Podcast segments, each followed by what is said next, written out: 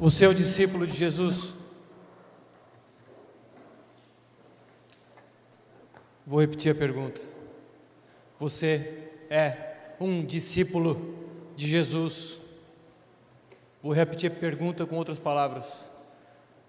Você é um seguidor de Jesus? Entramos em uma série intitulada Jesus do início ao fim. Vamos falar sobre Jesus, todas as ministrações, como sempre falamos desde o início da Viva. Agora, uma série especificamente para enxergar Jesus ao longo da Bíblia. E dentro dessa série, a primeira temporada é intitulada Jesus em Gênesis. Quatro ministrações para enxergarmos Jesus no primeiro livro da Bíblia. Mas, Bruno, nem tem o nome dele lá. Pois é, mas há referências claras do nosso Senhor, do nosso Salvador nesse livro. E, é, e é, é sobre isso que vamos falar hoje no capítulo 3 de Gênesis, vamos falar sobre Jesus naquele lugar. Na primeira menção a respeito, na primeira menção a respeito do evangelho, é o que chamamos de proto-evangelho. E mais especificamente com o tema autonomia versus dependência. Você é dependente de Deus ou você é autônomo? Dentro de um de um paradigma de independência e dependência, de autonomia e submissão. Onde você se encaixa? Já de antemão digo, não existe em cima do muro. Ou você está num lado, ou você está no outro lado. Se possível aumentar o meu retorno, por favor. Quero lhes dizer que o ser humano busca pela liberdade. A essência do ser humano é a liberdade. Ao longo da história da humanidade, o ser humano, individual e coletivamente, buscou a liberdade. Liberdade de cativeiros, liberdade de regimes escravocratas, liberdade de nações, uma nação buscando liberdade em relação a outra. Revolução Francesa, qual era o lema? Liberdade, igualdade, fraternidade. Inconfidência Mineira, está lá na bandeira de Minas Gerais. Qual é o lema? Libertas que será também, liberdade ainda que tardia.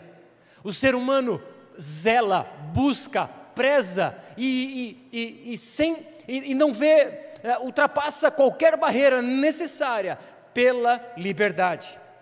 E essa liberdade, esse aspecto de liberdade, se há num aspecto coletivo, há também no aspecto pessoal. Ninguém gosta de ser controlado. Ninguém gosta de dizer para onde vai e para onde vem. Um marido que é fiel e honesto, ele não gosta, não gostaria que a sua esposa enviasse um, um detetive para seguir os seus passos. Ninguém gosta, um empregado fiel e organizado em sua empresa, ele não gostaria de uma câmera em suas costas.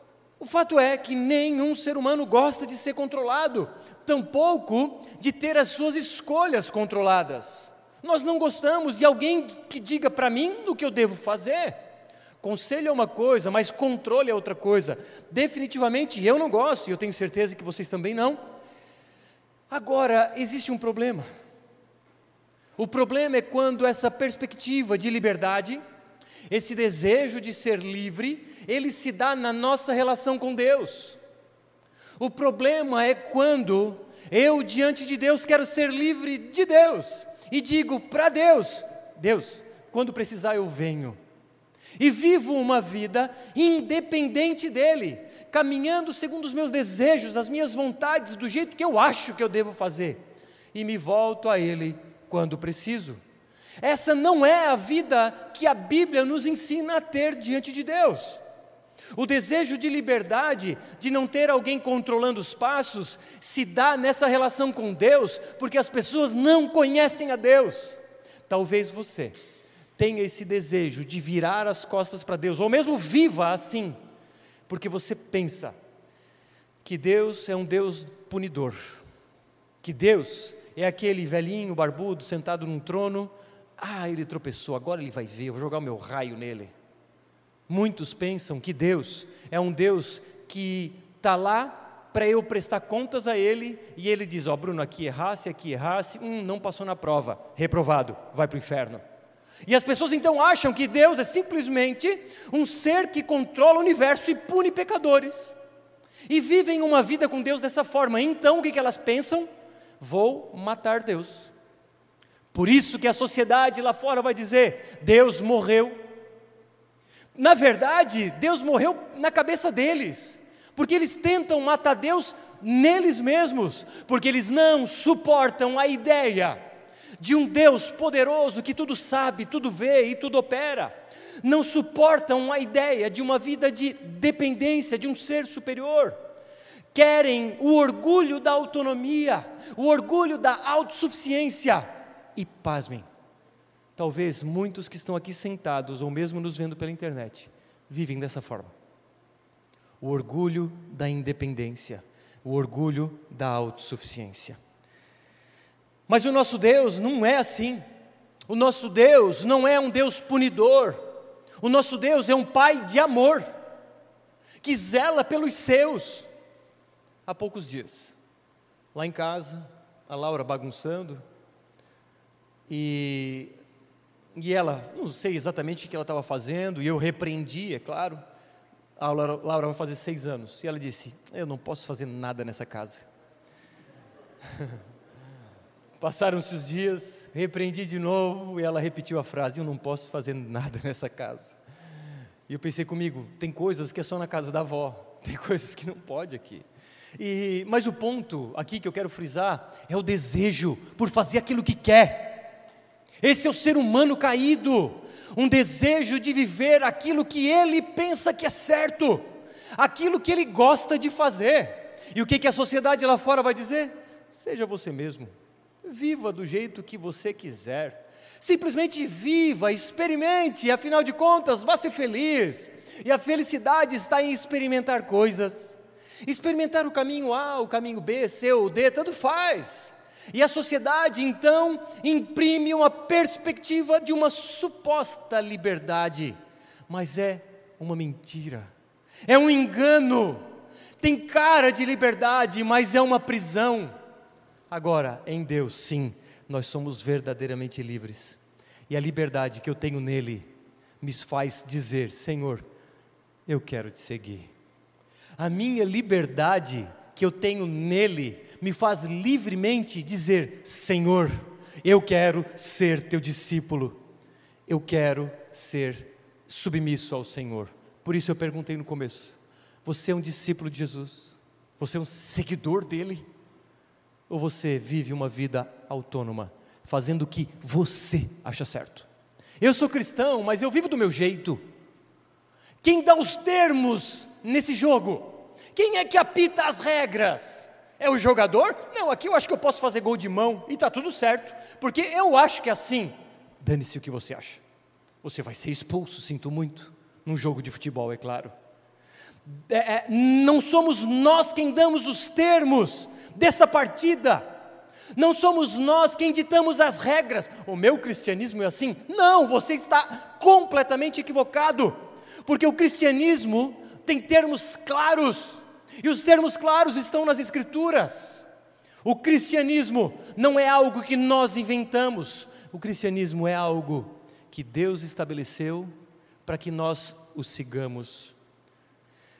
Adão e Eva os primeiros que viraram as costas para Deus. Vamos ver o verso 1 a 5, que já está na tela. Mas a serpente, mais astuta que todos os animais selvagens que o Senhor Deus tinha feito, disse a mulher: É verdade que Deus disse: Não comam do fruto de nenhuma árvore? A mulher respondeu à serpente: Do fruto das árvores do jardim podemos comer. Mas do fruto da árvore que está no meio do jardim, Deus disse: Vocês não devem comer dele, nem tocar nele, para que não venham a morrer. Então a serpente disse à mulher: É certo que vocês não morrerão, porque Deus sabe que no dia em que dele comerem, os olhos de vocês se abrirão, e como Deus, vocês serão conhecedores do bem e do mal. Vamos orar. Espírito Santo de Deus, queremos ouvir a palavra do nosso Deus. Cremos que é uma palavra poderosa que promove transformações nos nossos corações. Eis-nos aqui, abertos, como que terras férteis, recebendo sementes poderosas que frutificarão. Opera em nossos corações e me usa como mero instrumento do Senhor, em nome de Jesus. Adão e Eva, para muitos talvez aqui até é um mito. Talvez uma história da carochinha, para nós, história real. Adão e Eva, para nós, uma história fidedigna, que por, por estar na palavra de Deus, nós entendemos que é Deus falando conosco. Agora, se você acha que não é real, embora respeite a sua opinião, quero te convidar a mergulhar nessa história.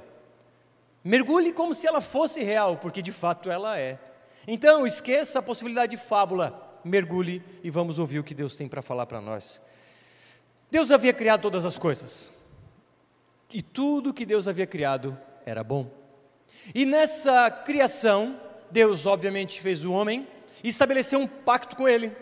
Adão, é o seguinte: vê essa criação, você deve dar nome aos animais, e você vê essa quantidade de árvores frutíferas, pois bem, você pode comer de todas elas, fique à vontade, sirva-se, mas há uma única árvore, a árvore do conhecimento do bem e do mal, essa você não pode comer. Deus então estabelece um pacto, um contrato, um, uma forma de, de relacionamento com o homem que havia termos. E Adão disse: Deus, ó, a minha parte é a seguinte: eu posso isso, não teve isso. Deus estabeleceu o pacto, Deus estabeleceu os termos e Deus disse o que poderia e o que não poderia. Só que percebe que tudo poderia, com exceção de um não poderia. Somente uma coisa não podia era comer daquela bendita árvore. Uma, uma, um personagem dessa história que lemos é a serpente. Quem é a serpente? Aqui não está claro, mas lá em Apocalipse, o último livro da Bíblia, fica claro quem é a serpente. Apocalipse 12, 9 diz: E foi expulso o grande dragão, a antiga serpente, que se chama Diabo e Satanás, o sedutor de todo mundo. Então, sabemos que aqui nessa história existe Deus, existe Adão, Eva e a serpente. E a missão da serpente, mais especificamente, a missão de Satanás, é seduzir a criação de Deus no que diz, res... Desculpa, no que diz respeito à submissão versus autonomia. A missão de Satanás era fazer Adão e Eva virarem as costas para Deus. A missão de Satanás era seduzir Adão e Eva para que eles se tornassem independentes ou supostamente livres. E percebe que, se a missão de Satanás era é, persuadi-lo no que diz respeito à liberdade, entre aspas, a, a, a, estratégia utilizada foi distorcer a palavra de Deus. Ele, a serpente disse: Não, vocês não vão morrer, fica tranquilo, no fim vai dar tudo certo. Se você ouvir um suposto pastor algum líder, ou seja lá quem for, dizendo: no fim tudo vai dar certo. Não, se não está certo ainda é porque não chegou o fim. Essa pessoa está errada. Essa pessoa está sendo usada por Satanás. Satanás é quem disse: fica tranquilo, certamente não morreremos, vocês não morrerão. Mas então, uma, na tentativa de seduzir com palavras bonitas, Satanás persuade o coração de Eva, que por sua vez persuade o coração de Adão, e eles desobedecem. A, a, estratégia de Satanás então foi atiçar o desejo de liberdade, tocando naquilo que era proibido. O proibido tem mais gosto, não é verdade? O proibido nos, nos chama, o proibido faz as crianças quererem fazer aquilo que é proibido. E assim Satanás fez. Atiçou o desejo de liberdade, porque nas entrelinhas há algo como: Oh Eva, Deus está restringindo a humanidade de vocês. Deus não está deixando vocês ser quem vocês são. Deus tá, tá, não está querendo que vocês sejam livres. Sejam quem vocês são. Vocês nasceram desse jeito. Está tudo bem, está tudo certo. No fim, tudo vai ficar bem. Mentira. Mentira. A autonomia, então, nada mais é do que virar as costas para Deus, num senso de independência, de liberdade, de eu não querer prestar contas para ninguém, de eu não querer fazer o que alguém me diz para fazer num livro velho. O quê? Um livro escrito há pelo menos dois mil anos, eu não tenho interesse em seguir o que esse livro diz. Um livro desatualizado que precisa ser atualizado. Não faz sentido eu seguir a minha vida conforme esse livro. Tem tantos filósofos modernos para eu segui-los. Não. Isso é artimanha da serpente, que atua dia após dia ao longo dos séculos, inclusive em nossos dias. Atiçando a nossa autonomia, muitos de nós têm dado ouvidos à serpente, mais precisamente a Satanás, dizendo: palavra de Deus não é bem assim, né? Deve ter sido adulterada.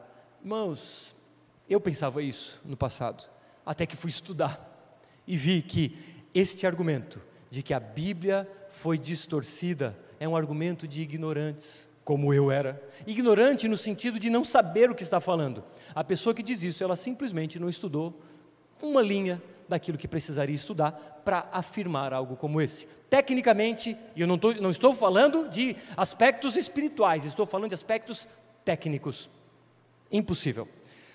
Pois bem, diante disso, nós temos dois grandes grupos só existem sobre a face da terra dois grupos: o grupo daquelas pessoas que são independentes, que são autônomas, que viraram as costas para Deus, que vivem segundo os seus preceitos, segundo as suas próprias vontades. E o segundo grupo é o grupo das pessoas submissas a Deus. É o grupo das pessoas que são discípulos de Jesus. Então, irmãos, você está em um desses dois grupos Bruno, não, eu acho que eu não estou em nenhum. Deve ter um intermediário, né? Deve ter um grupo de pessoas legais que não são seguidoras de Jesus. Tipo, pessoas boas, que não traem o seu cônjuge, que pagam impostos, que não roubam, não matam, dão até o dízimo. Deve ter um grupo ali intermediário, ah, sabe, em cima do muro. Se tiver um muro, o muro pertence ao outro lado. Ou você se submete ao senhorio de Cristo, ou você faz parte da multidão, e a multidão é autônoma. A multidão vive segundo seus preceitos, segundo as suas próprias vontades. É um discurso duro, é verdade, mas eu preciso alertá-los. Irmãos, eu estou em uma posição crítica de que quero ver a igreja cheia de gente, é verdade, mas ao mesmo tempo eu não posso bajular pessoas eu preciso falar a verdade. O que, que é mais fácil, irmãos? É mais fácil dizer o quê? Vai dar tudo certo. Fica do seu jeito, está tudo bem.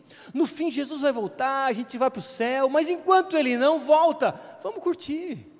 Irmãos, eu não posso, porque eu vou ser cobrado por Deus, não é por uma organização A ou B por um presbitério, eu vou ser cobrado por Deus. Então, nós decidimos aqui na Viva, desde o seu nascimento, a falar a verdade, a mais pura verdade, doa quem doer, ainda que você não goste do que é falado.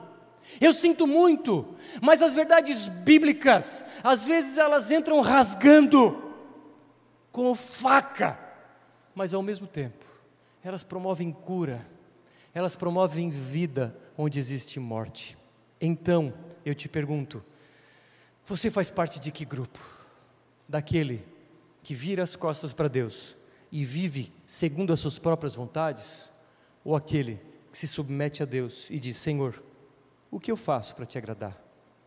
E eu não estou falando sobre ser pastor, missionário, não é nada disso. Eu estou falando sobre ser um seguidor de Jesus. Você é um seguidor de Jesus? A queda, verso 6.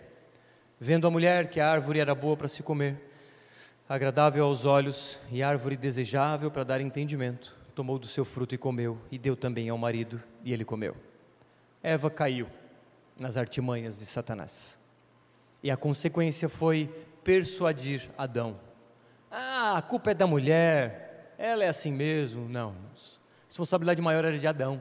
Adão foi chamado por Deus para cultivar e guardar onde ele estava quando Eva fora tentada, onde Adão estava, que não estava cuidando da mulher, aliás.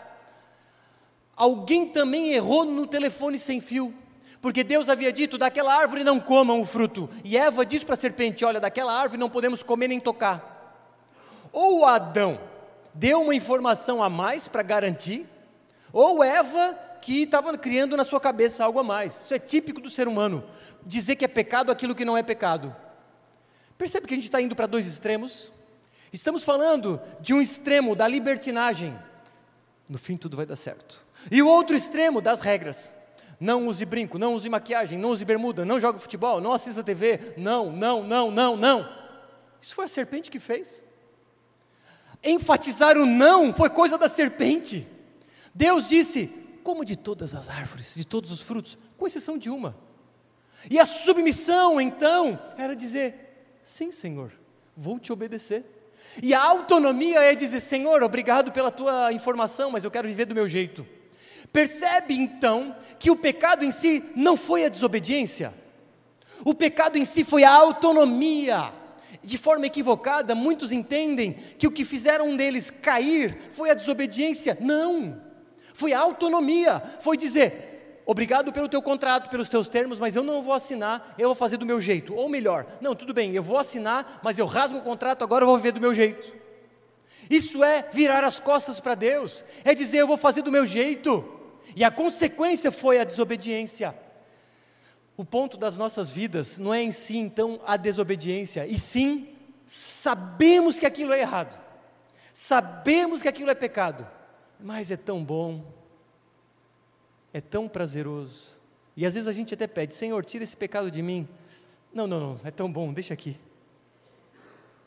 Irmãos, o desejo de experimentar, o, o vício no prazer, isso faz parte da essência pecaminosa. Porque essa queda, esse problema que aconteceu aqui, afetou todos nós, afetou o nosso intelecto, o pecado original, este pecado aqui que nós lemos, a autonomia de Adão e Eva, gerou um impacto em toda a criação. Toda a criação foi afetada. Por isso que todos nós nascemos em pecado. Por isso que Jesus precisou nascer de uma virgem, de uma forma sobrenatural, porque então ele não fora contaminado pelo pecado. E nós somos sempre contaminados pelo pecado. Nascemos em pecado. Ô oh, Bruno, que é isso? A criança é inocente. Você tem filho? Depois que você tiver, você me diz. De onde, onde eles aprendem a mentir? Com dois ou três anos antes de ir para a escola? Onde eles viram que se espernear no mercado dá certo para ganhar aquilo que eles querem? Sem ver, eles sabem muito bem o que fazer. Bom, e eu vou apelar para nós. Não, Bruno, isso é. Pecado não é bem assim. É, eu, de novo, eu sou bom. Eu sou bom, eu pago meus impostos eu não traio minha esposa, o típico, né?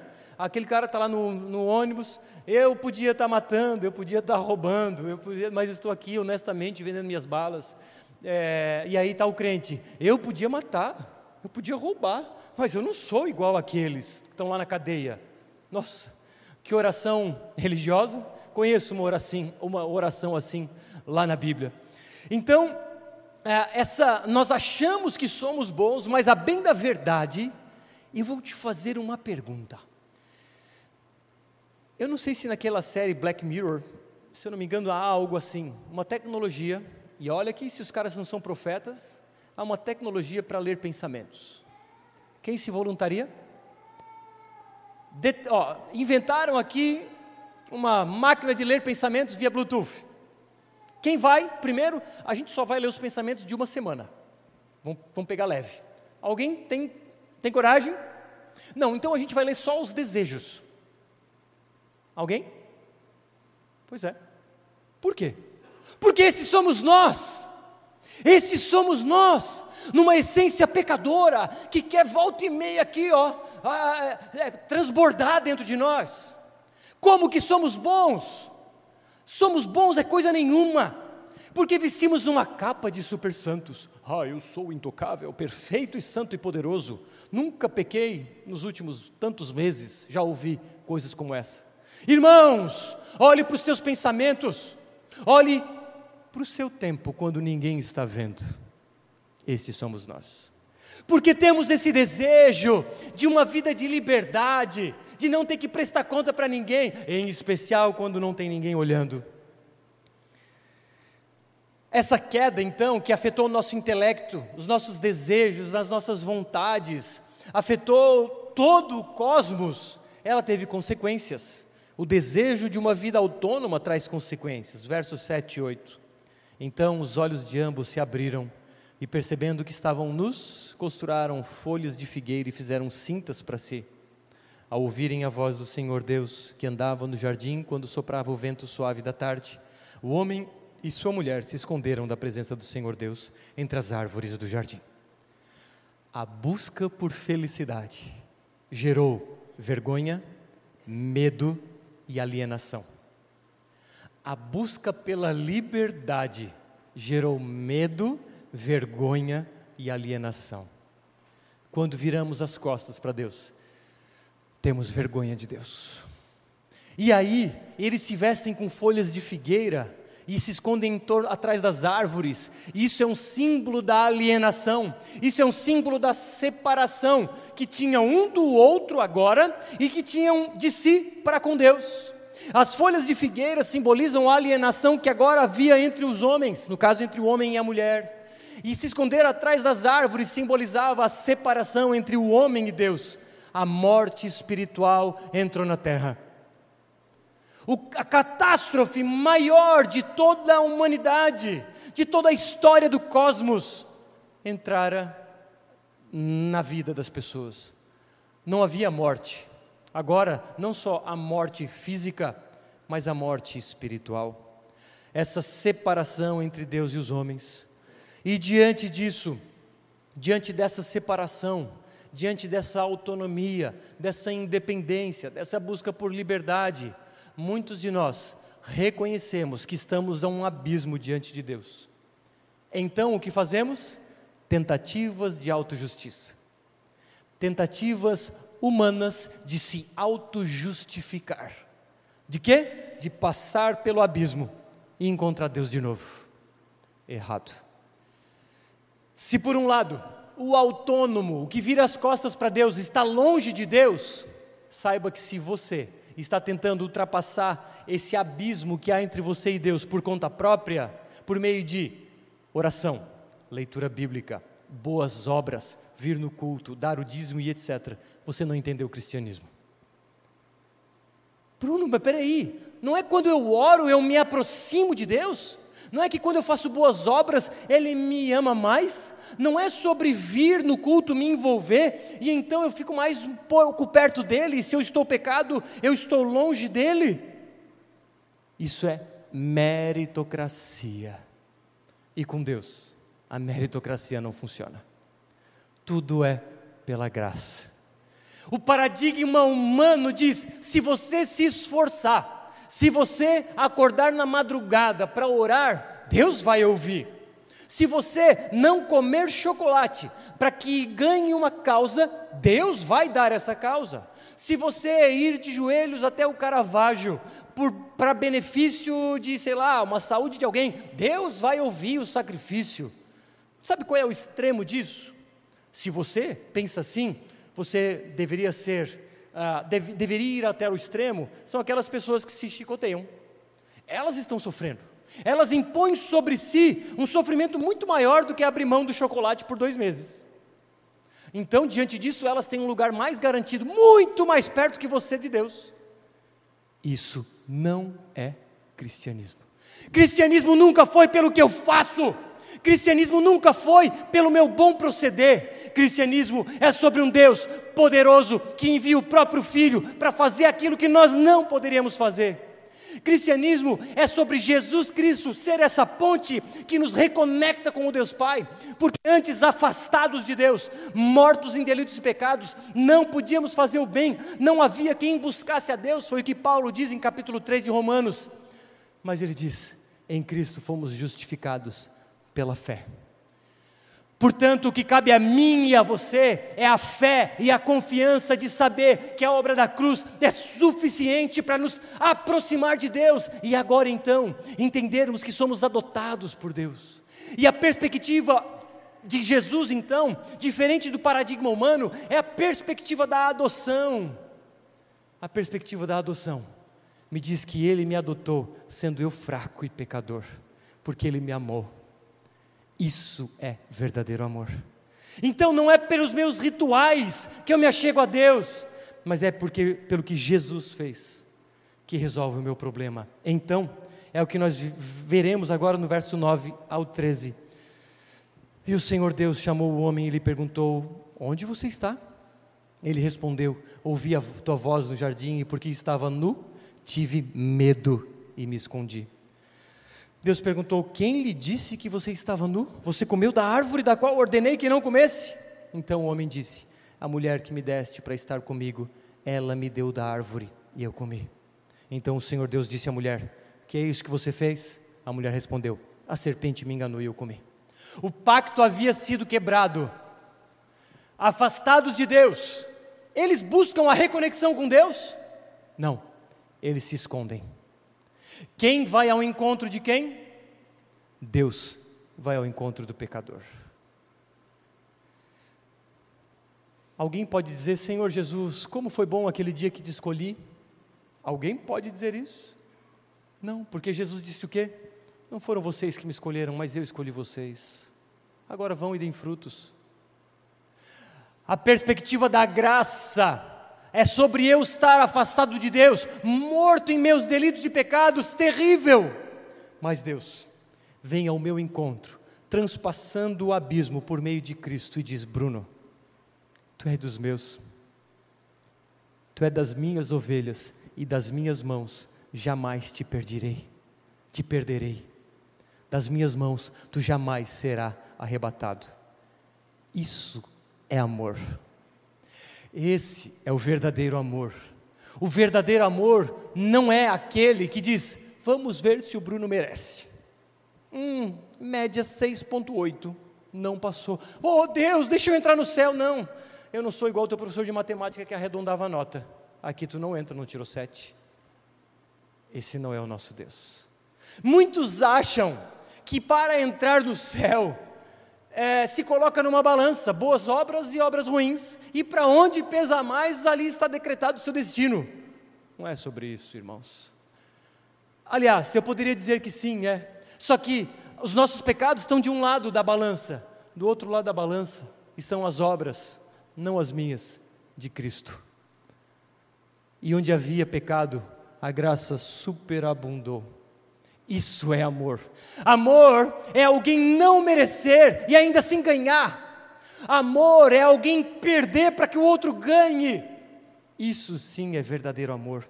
E aí Deus, em sua misericórdia, diz: Adão, o que, que aconteceu? Dando a oportunidade para que ele confessasse e tivesse o seu coração tratado. Mas Adão não reconhece o próprio erro. Adão diz o quê? O quê? Foi a mulher que o Senhor me deu. E Eva faz o quê? Eu? Não, foi a serpente. Ó oh, homem pecador, que tenta arrumar desculpa para os seus pecados, que tenta colocar a culpa no outro, daquilo que é responsabilidade própria. Quantos casamentos nós orientamos e o homem aqui desse lado da poltrona diz: a culpa é dela. A mulher na poltrona desse lado diz: a culpa é dele. Ou no, no emprego, o, o, o homem está desgostoso do seu trabalho, ah, o problema do meu trabalho é o meu patrão. Ah, o problema da minha casa é a minha mãe. Irmãos, vamos olhar para si. É raro, irmãos, quando num casamento o cônjuge diz, pastor, o problema sou eu. Quando dizemos que o problema é o outro, nós estamos assumindo o papel de Adão e Eva, de buscar outros responsáveis. Irmãos, a responsabilidade de cada um aqui é de cada um aqui. Agora, nós vivemos em comunidade para nos ajudarmos uns aos outros.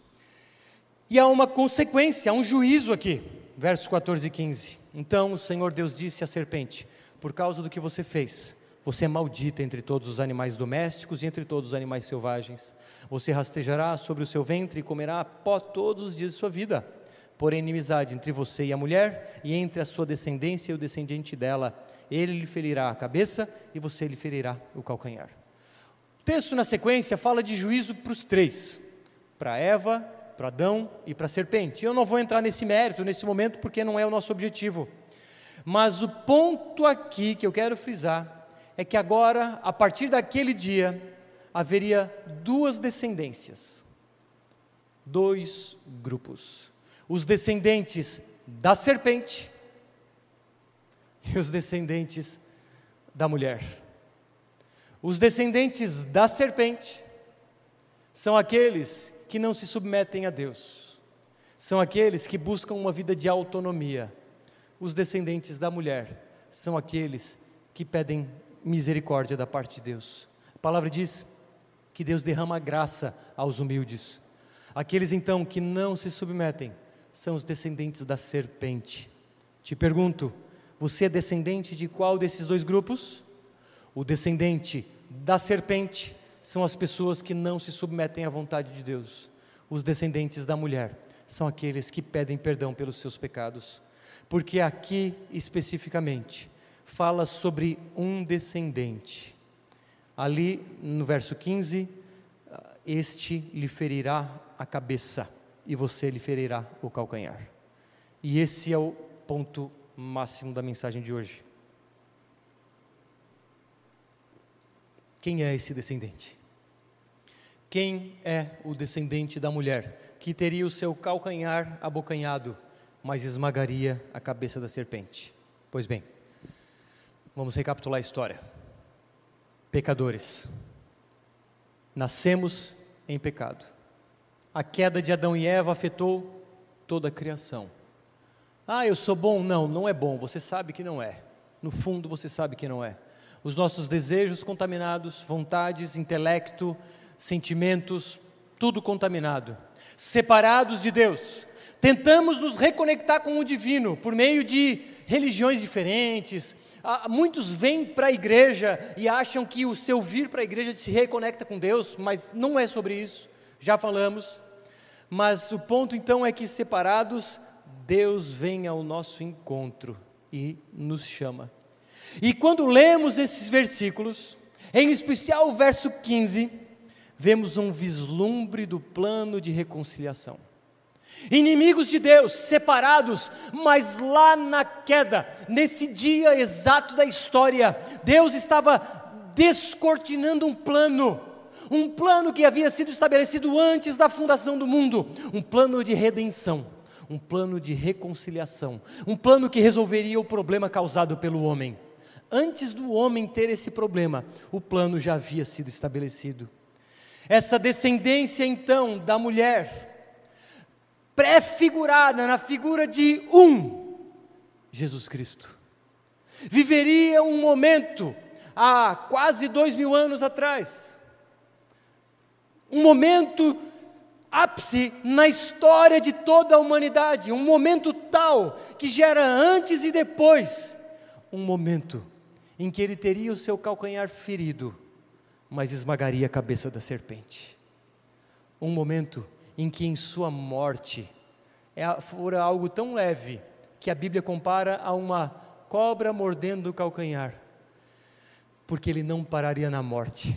Ele venceria a morte. Ó oh, aguilhão! Ó oh, morte, onde está o seu aguilhão? Ele venceria esmagando a cabeça da serpente na cruz do Calvário. Não ainda de forma literal, porque na, na cruz do Calvário, Jesus mesmo já de antemão anteviu, eu vi Satanás caindo como um raio. A derrota de Satanás já havia sido decretada antes da fundação do mundo. Mas a derrota definitiva de Satanás vai se dar na consumação dos séculos, quando Satanás vai ser mandado para o lago de fogo e enxofre. Hoje, vivo sim, mas muito limitado a ponto de não nos preocuparmos com ele, porque sabemos que as forças demoníacas não são páreas com relação às forças de Deus, não são dois reinos em igual poder, jamais, esqueça essa blasfêmia. O poder de Deus suplanta toda e qualquer ação maligna, até porque a Bíblia nos diz: aquele que é nascido de novo, o maligno não toca. Não tememos, respeitamos, é verdade e nos armamos com as armas espirituais, oração, leitura bíblica, comunhão com os irmãos e etc. Então, percebemos que esse texto é o que chamamos de proto-evangelho, é o evangelho da graça, sendo já descortinado no terceiro capítulo de Gênesis. Aqui então, a Bíblia nos mostra aquele que milênios depois esmagaria a cabeça da serpente e venceria a morte. Ao terceiro dia, ele não ficaria morto, mas tendo ressurgido à vida, veio reinar. E nada pode sair do seu controle soberano, porque neste momento, assentado à direita de Deus Pai, Ele reina. E nenhum centímetro quadrado de sua criação perde o controle que está em Suas mãos. Todo o mal foi derrotado. Na cruz do Calvário, a serpente foi esmagada. Diante disso, te pergunto: em qual descendência você faz parte? A descendência da serpente, que faz o que bem entende, ou a descendência da mulher, prefigurada em Jesus Cristo, que diz: Eu quero caminhar com Ele, porque fui adotado entendi que fui convidado. Porque se eu do outro lado do abismo, ele não está do outro lado, diz: Bruno, vem, pula aí, ora um pouco, lê a Bíblia e vem. Não, ele soberanamente vai ao meu encontro por meio do Filho, que veio na terra, morreu em meu favor, enviar, tendo enviado o seu Espírito, tocou em meu coração, e antes morto, agora vivo, antes cego, agora enxergo. Antes surdo, agora ouço a voz de Deus. E como que acordando para a vida de verdade, eu digo: Senhor, eu quero caminhar contigo. E o convite que ecoa nessa noite é: Vinde a mim, vocês que estão cansados e sobrecarregados, porque eu vos aliviarei. Ele ultrapassa o abismo, vem ao teu lado e diz: Eu te adotei, eu te escolhi, e esse chamado exige uma resposta. E finalizo com o verso 21, que diz assim: O Senhor Deus fez roupas de peles com as quais vestiu Adão e sua mulher. Aqui, eles tinham se coberto com folhas de figueira, mas Deus dá pele de animal. Como que ele poderia dar pele de animal? Tendo matado animais. Deus sacrificou animais, tirou a pele e deu para que eles se cobrissem. O que isso significa? significa que sem sacrifício não há remissão de pecados, que alguém precisa levar a culpa de alguém. A culpa não pode ser apagada. Deus não pode dizer assim, Deus sendo a parte ofendida, não, tudo bem, eu esqueço. Isso é impossível. Alguém tem que pagar. Temporariamente os animais pagavam ao longo do Antigo Testamento. E o primeiro animal sacrificado foi esse porque recebia temporariamente a culpa pelo pecado dos homens. Isso aconteceu ao longo do Antigo Testamento. Mas um dia, um cordeiro perfeito foi imolado, foi morto, e em sua morte, todos os pecados nossos foram aniquilados. Agora nenhuma condenação há para aqueles que estão em Cristo Jesus, porque sobre ele a ira santa de Deus recaiu. Quando eu disse que Deus não poupa pecadores, é fato, alguém tem que pagar. Agora, quem pagou pelos meus pecados? O meu pai? A minha mãe? Eu, quando subi de joelhos à escadaria da igreja tal? Não. Jesus Cristo de Nazaré. E esse pagar, ele é suficiente, você não precisa mais dar nenhum real. Tudo foi pago na cruz do Calvário toda a nossa penalidade foi extinguida no próprio Senhor Jesus Cristo. Agora, diante disso, o que nos resta é apelar para uma resposta. O que nos resta é simplesmente dizer sim ou não. O que resta a nós é um convite do tipo: Jesus Cristo morreu em benefício de pecadores, mesmo não merecendo. E o que ecoa em nossos dias é o convite: e aí? O que faço com esse convite? Mais precisamente, o convite é esse. Então, convocando a multidão e juntamente os seus discípulos, Jesus lhes disse: Se alguém quer vir após mim, negue-se a si mesmo, tome sua cruz e me siga. Esse é o convite. Ou você vira as costas para Deus, ou você nega os seus sonhos de vida pessoais e abraça os sonhos de Deus. E você se apropria de uma coragem tal, a ponto de, se alguém tiver que morrer em prol do Evangelho de Cristo, morra eu. É estes que Jesus procura. Estes são os verdadeiros adoradores. Verdadeiros adoradores não é quem canta, levanta a mão, ajoelha, chora, grita. Verdadeiros adoradores são aqueles que adoram em espírito em verdade, dia após dia, não no domingo à noite. São aqueles que estão dispostos a abrir mão de suas próprias vidas em prol da expansão do reino de Deus. Hoje pela manhã, um pastor de mais de 70 anos, tendo tido um tumor no rim há pouco tempo, tendo sido abandonado por sua esposa, veio nos contar o seu testemunho. E esse homem plantou, se eu não me engano, duas igrejas lá na ilha do Marajó. Esse cara vendeu a sua casa para que com os recursos pudesse plantar uma igreja, irmãos.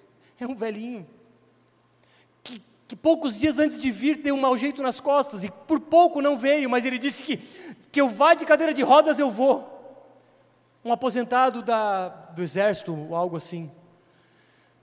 Esse cara entendeu, porque um dia ele disse que lendo Isaías, e disse: Senhor, eis-me aqui, envia-me a mim. E eu não estou convidando todos para serem missionários, eu estou somente ecoando o convite de Cristo. Sede meus seguidores, sede meus imitadores. Bruno, mas é muito pesado, é muito difícil, irmãos. Agora eu posso dizer do que eu vivo. É o maior prazer da minha vida. Seguir Jesus é a melhor coisa que eu pude fazer na minha vida. Eu fiz essa escolha alguns anos atrás. Mas até os 32 anos de vida, minha vida era bem diferente. E a última coisa que eu imaginei que eu fosse ser era pastor. Mas um dia, eu vi esse versículo aí. E aí, quer me seguir? Tome sua cruz e me siga. E aí? O que vocês estão fazendo com esse chamado? O que vocês estão fazendo? Estão seguindo? Ou estão vivendo a própria vida?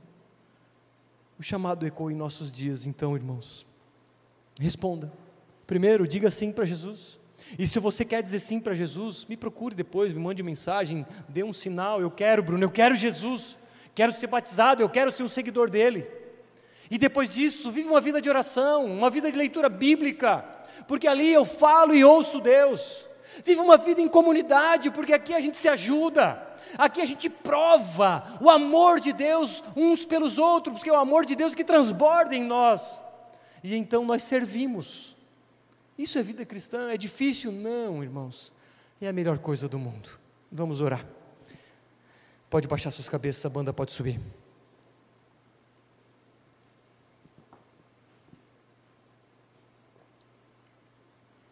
Se alguém quer vir após mim, negue-se a si mesmo, tome sua cruz e me siga. Ouvindo a tua voz nessa noite, Senhor Jesus, ouvindo essa voz que ecoa ao longo dos séculos,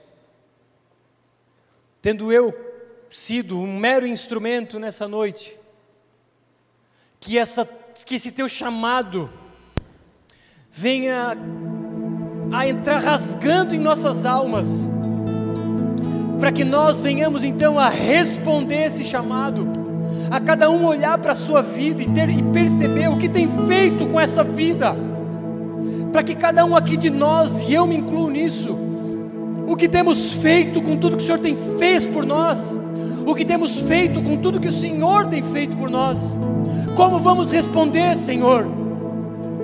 Sabemos que essa resposta só pode ser efetiva se o Teu Espírito Santo operar em nossas vidas.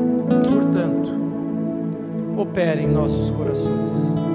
Que cada pessoa que ouve essa mensagem hoje seja impactada pelo poder do Espírito Santo e se entregue a Cristo como Salvador e como Senhor, abrindo mão de sua suposta liberdade, abrindo mão do seu jeito pessoal de viver, mas vivendo em obediência como um discípulo de Jesus porque aprendemos que todos nós fomos chamados para sermos discípulos de Jesus. Ajuda-nos, Deus.